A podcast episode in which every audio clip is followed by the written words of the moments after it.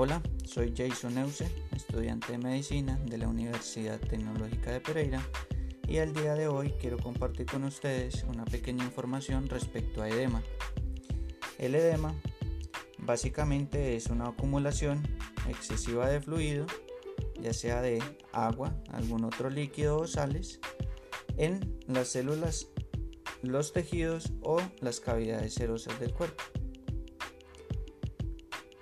¿Cómo le podemos explicar qué es un edema a un paciente? Pues bueno, es muy sencillo. Lo que le debemos decir al paciente básicamente es que el edema es una hinchazón porque se llena de líquido todo el cuerpo y esto genera que eh, se agranden las extremidades, se agranden los pies, se agranden las manos según la parte donde tenga el edema. Esto se da porque al interior del cuerpo se acumula líquido y este líquido se pasa a los tejidos, a la piel y se ve de esta manera, una hinchazón. ¿Cómo puede el paciente darse cuenta que tiene un edema? Muy fácil, se le puede preguntar si él cuando se ve los tobillos ve que los tobillos empiezan a desaparecer. También se le puede preguntar al paciente o se le puede decir si los zapatos le quedan pequeños porque el pie se le ha agrandado sin alguna explicación.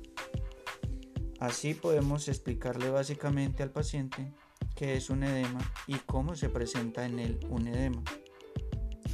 Ahora bien, debemos tener presentes varias preguntas con la intención de hacer una buena anamnesis y un buen interrogatorio para identificar las causas eh, del edema.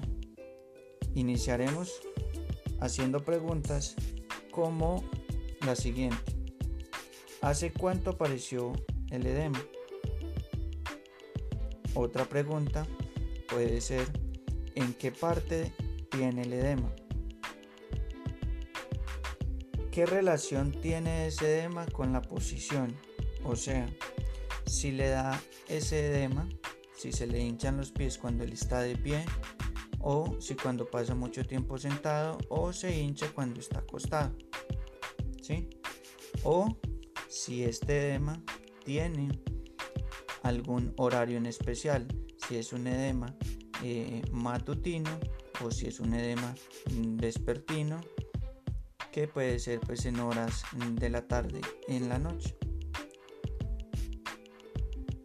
También es importante preguntarle si el edema cuando se le empieza a manifestar, cuando el paciente empieza a tener un edema, si este edema se agranda, hacia qué parte se va el edema ¿sí? y qué otras zonas compromete.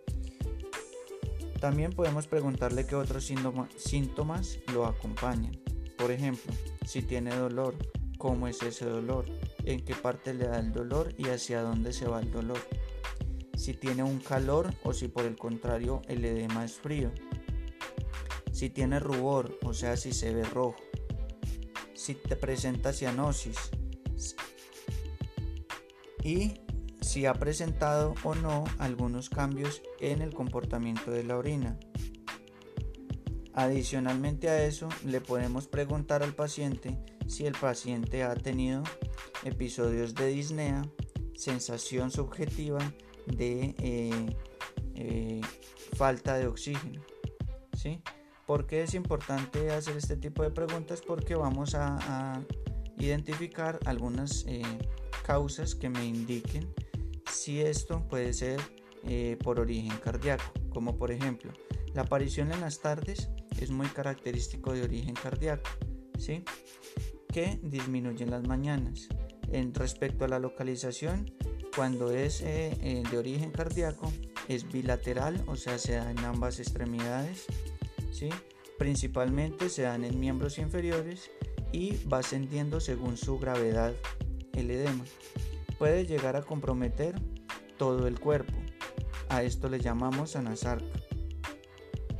Pero hay algo característico en el edema de origen cardíaco, es que va a respetar Cuando ya tenemos una anasarca va a respetar eh, los párpados.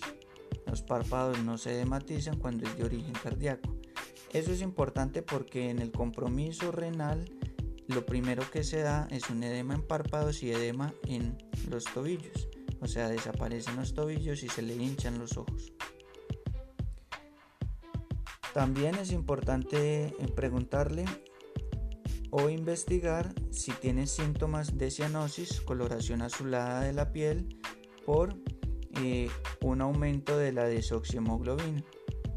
También es característico del edema de origen cardíaco la piel lisa, brillante y de temperatura fría. Y otra característica es que no es dolorosa. Espero les haya quedado claro con este pequeño audio cómo podemos orientar el edema de origen cardíaco. Que estén bien, hasta una próxima oportunidad. Chao.